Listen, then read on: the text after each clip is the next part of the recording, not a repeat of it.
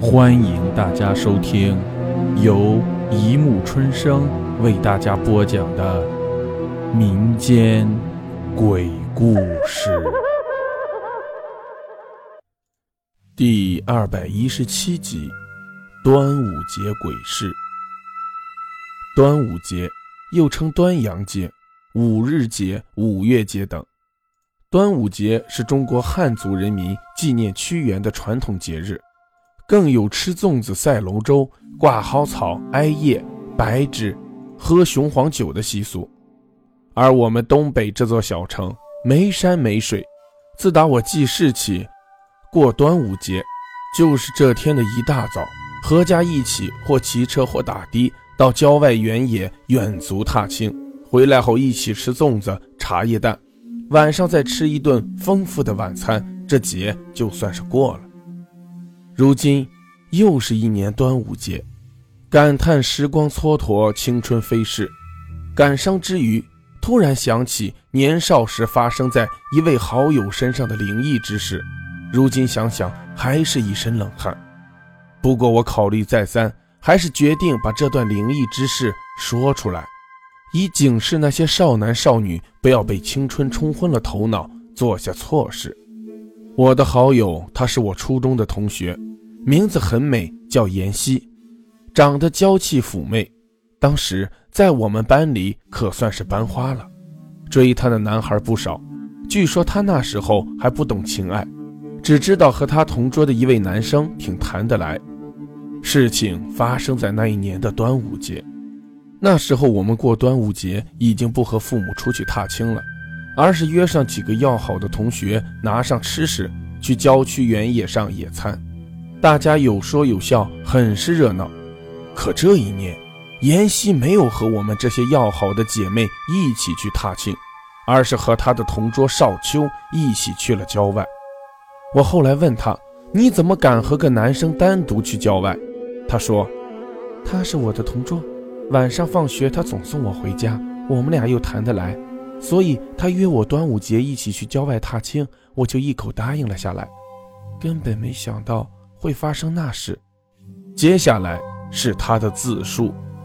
端午节这一日，我和少秋在事先约好的地点见面，然后他骑着自行车驮着我一路有说有笑的去郊外。郊外的路不好走，少秋骑了很久，累得满头大汗，才找到个有花有草的地方。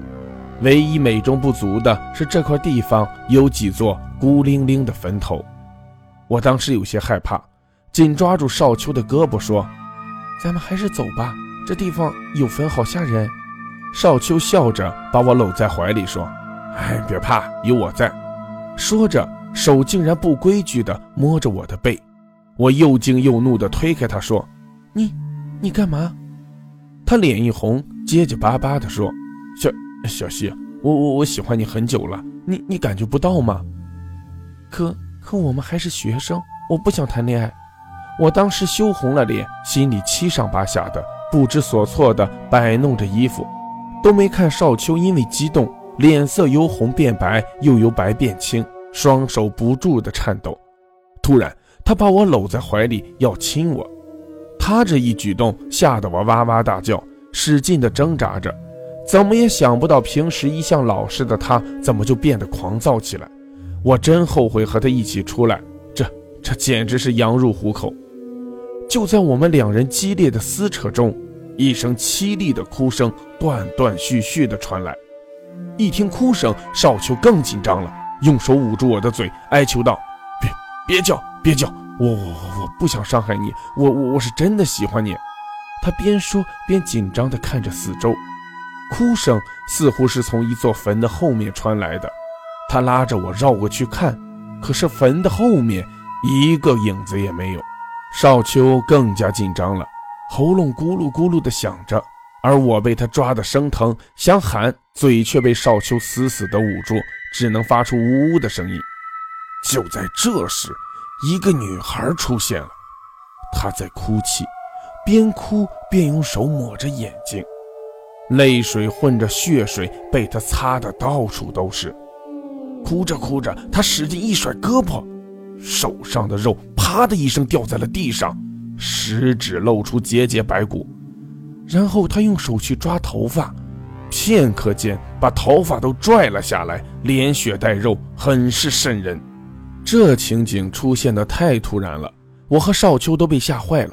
只听少秋低吼一声，把我向女鬼推去，自己连滚带爬的撒腿就跑。我跌倒在地的时候，闻到一股恶臭扑面而来，忍不住尖叫一声，抬起了头。女鬼又恢复了女孩的模样，哭着向后退去，样子越来越淡，然后就消失不见了。我趴在草地上很久才回过神来。心里明白，这女鬼是来救我的，要不然说不定我就失身了。我感激地冲着女孩消失的地方磕了几个头，然后骑着少秋扔下的自行车回去了。第二天上学的时候，少秋没来上学，听说他病了，后来就一直没来上学，也没了他的消息。我想他是被女鬼吓破了胆，可是不做亏心事，鬼。怎么会出来吓唬他？你们说呢？好了，故事播讲完了，欢迎大家评论、转发、关注，谢谢收听。